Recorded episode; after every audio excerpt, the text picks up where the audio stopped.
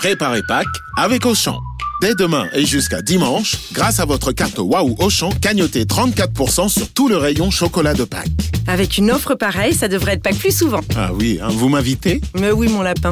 Auchan, avec plaisir. 34% cagnoté sur votre compte Waouh Auchan sur tout le rayon chocolat de Pâques. Hors promo en cours, self discount et atelier pâtisserie. Valable dans vos magasins et drive Auchan participants et en livraison à domicile. Pour votre santé, bougez plus. Vous écoutez RMC. les courses RMC. Le dernier bruit, le cheval sur lequel il faut miser. Avec la Dream Team des courses RMC. Bonjour Mathieu Zaccanini. Bonjour Mathieu. Nous sommes à Vincennes en ce dimanche avec une très belle course. Tout à fait, très belle course.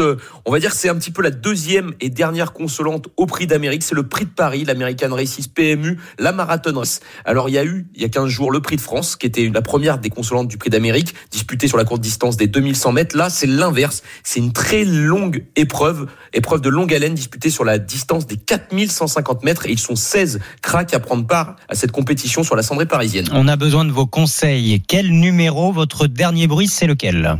Ben notre euh, l'épreuve est un petit peu ouverte, hein, je tiens à le préciser, mais on va quand même faire confiance au numéro 10, Isoar Vedake, qui a réalisé un exceptionnel meeting d'hiver. Il a montré qu'il pouvait euh, euh, faire face aux euh, de chevaux des différentes générations. Il est âgé de 6 ans. On pense que cette distance des 4150 mètres devrait l'avantager parce que c'est un cheval très dur, un cheval de train qui est capable d'emmener de très très loin.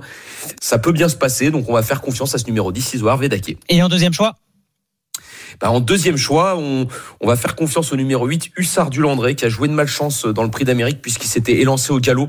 Il revient euh, dans cette euh, compétition. Il est très confirmé sur euh, les, les parcours de longue haleine. Il est déféré des quatre pieds. Il a associé une nouvelle fois un, un excellent driver, Johan Le Bourgeois. Donc on pense que logiquement, il doit être en mesure de remettre les pendules à l'heure et de viser une des trois premières places ou des cinq premières places de cette compétition. Merci Mathieu, tous les pronostics sont à retrouver sur rmc.fr.